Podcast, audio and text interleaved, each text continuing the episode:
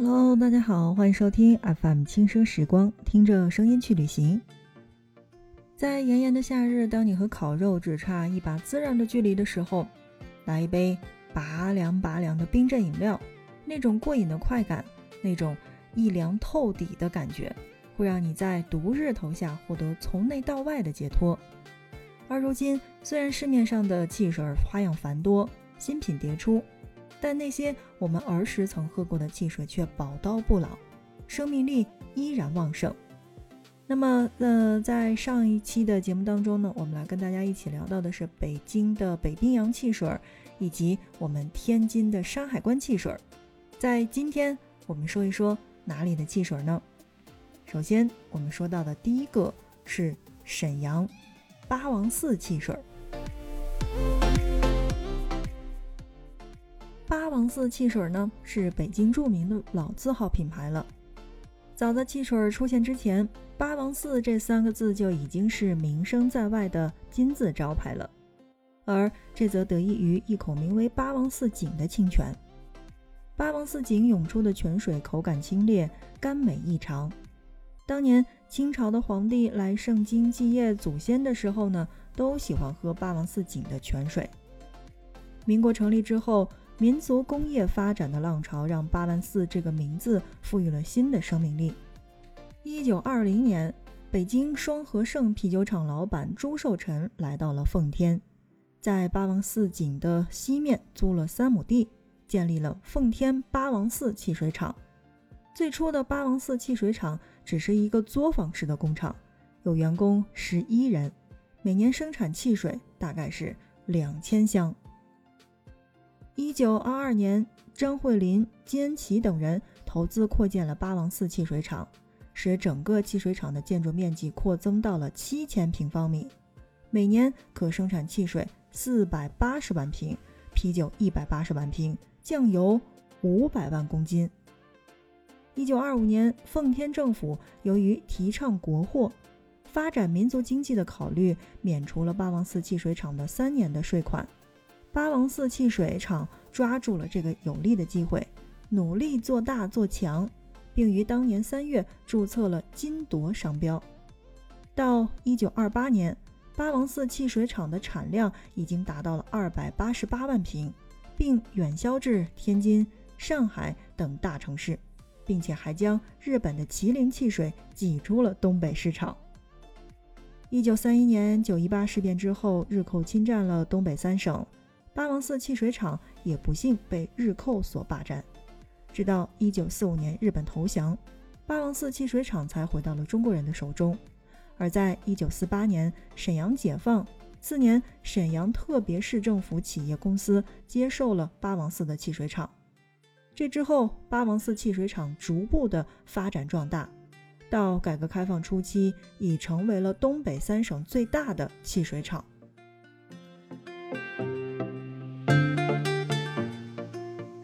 改革开放之后，八王寺汽水厂从德国、日本引进了新型的设备，提高了企业的生产能力。但是不幸的是，同北冰洋汽水是一样的，八王寺汽水也在与外资的合作当中跌了跟头。一九九三年，美国可口可乐公司进入中国，八王寺汽水厂与其进行了合作，但是在合作过程当中，可口可乐公司采取了商业手段。以几乎可以忽略不计的代价吞并了八王寺的商标、业务骨干和市场份额，致使八王寺汽水在一九九五年之后在市场上消失了将近十年之久。二零零三年，沈阳市召开招商引资会议，以李秀实为首的团队抓住了这个契机，担起了复兴八王寺汽水的重任。此后。中方在美国组织律师团队与可口可乐公司打了三年的国际官司，才从美国人的手中重新收获了八王寺这个品牌。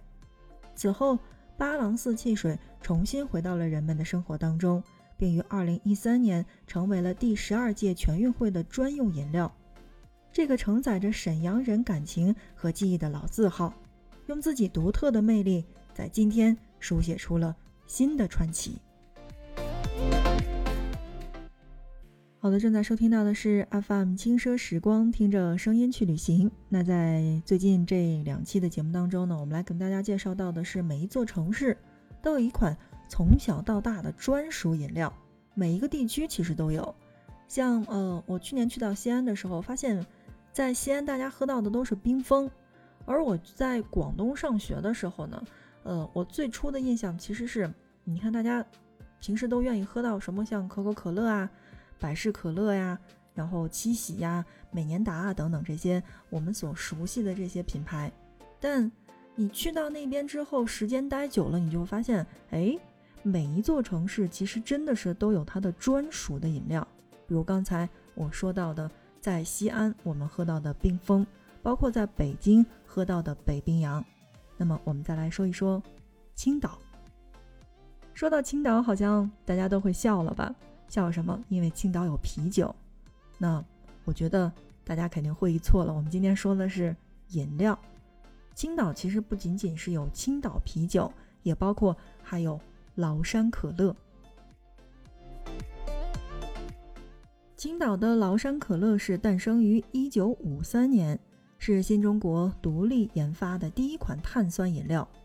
虽然名字当中也有“可乐”二字。但与百事可乐和可口可乐等，呃，这种舶来品不同，崂山可乐是用丁香、良姜、白芷、乌枣，还有砂仁等多味中草药调制而成，所以崂山可乐在味道上是纯纯的中国本土的风格。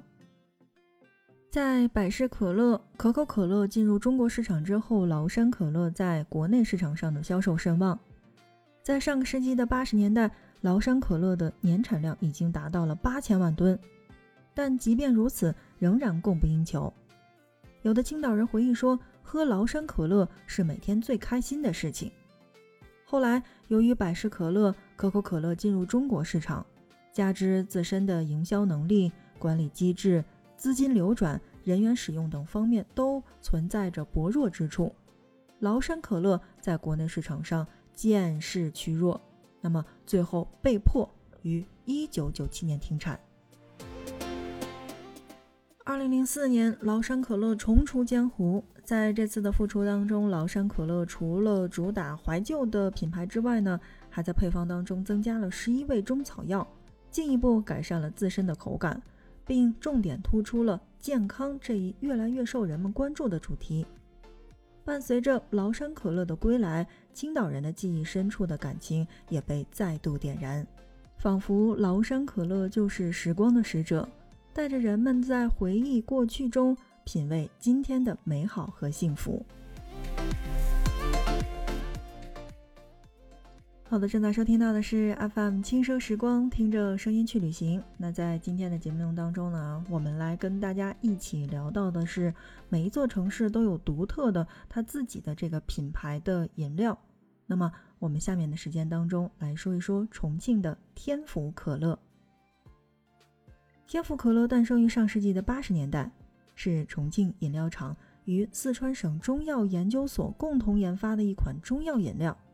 在上个世纪的八十九十年代，是深受消费者青睐的饮品。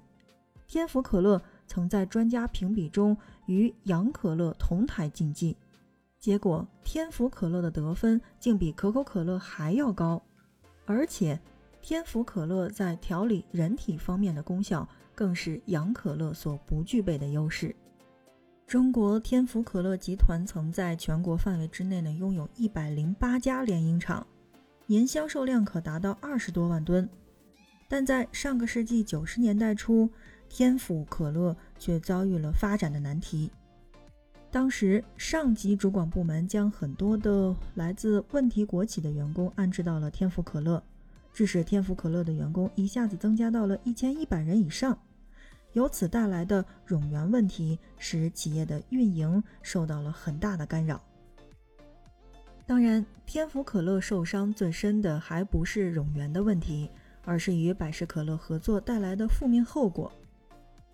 一九九四年，根据有关部门的行政指令，天府可乐与百事可乐合作组建了重庆百事天府饮料公司。虽然在合作之初，百事可乐也允许下过这种发展壮大天府可乐的诺言。但在此后的日子当中，百事可乐却逐步的压缩天府可乐的产量，乃至最终抛弃了天府可乐的配方和商标。二零零六年，天府可乐被迫彻底退出了市场。二零一零年，中方通过了法律途径，从百事可乐的手中买回了天府可乐的配方。二零一三年，又收回了商标。二零一六年，天府可乐重归市场。对于重庆人来说，复出的天府可乐就像是久别重逢的旧友一样，在将味蕾间的享受带给人们的同时，也将旧日里的脉脉温情带进了重庆人的日常生活当中。不知道正在听我们节目的小伙伴当中有没有重庆的，有没有成都的？那么对于我们的天府可乐，大家有没有什么样的印象呢？包括像我们青岛的崂山可乐。说到这儿，那不知道大家有没有发现一个相同的问题，就是我们的这些本土的品牌，其实多多少少的都会因为一些国外的这个像可口可乐，呃，还有这个百事可乐的这个问题。好像都会多多少少的停产，或者有一段根本，嗯，怎么说呢？就是这个，呃，不销售也没有办法销售，被人家收购的这个情况。但最终好像我们都走出了这个困局。